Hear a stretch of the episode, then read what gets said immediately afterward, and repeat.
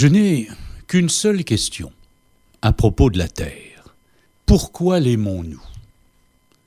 Pourquoi la trouvons-nous belle?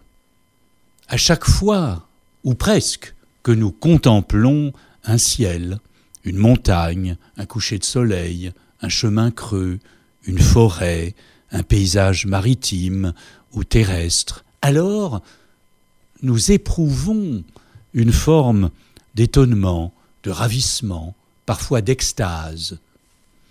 Ce bonheur de la contemplation, qui est parfois un vrai et profond amour de l'atmosphère terrestre, est fait d'un sentiment à la fois d'étonnement et de contentement.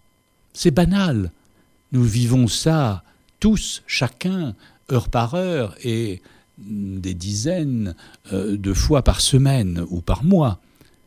Mais c'est cependant très étrange, si on veut bien euh, y réfléchir. Parce qu'on pourrait tout à fait imaginer, ce n'est pas le cas, mais on peut y penser, que nous soyons indifférents à la Terre, qu'elle nous semble euh, à peu près vivable, mais qu'elle ne nous fasse pas particulièrement plaisir à contempler. On pourrait même imaginer qu'elle nous paraisse terne, ennuyeuse, que nous soyons accablés euh, euh, de la dureté de ces paysages ou effrayés de ce qui nous entoure. C'est pas du tout, du tout le cas. Ça n'est jamais le cas.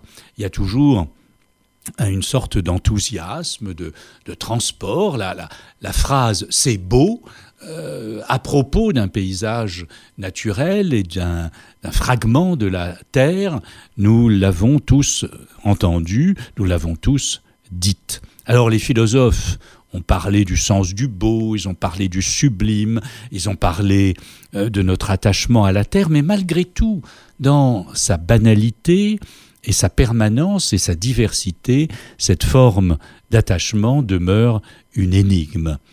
Euh, la Terre est notre maison, l'écologie nous l'apprend de plus en plus tous les jours. Nous sommes à la fois ses enfants, ses amis, ses amants, mais d'une certaine manière, la Terre est aussi notre ciel.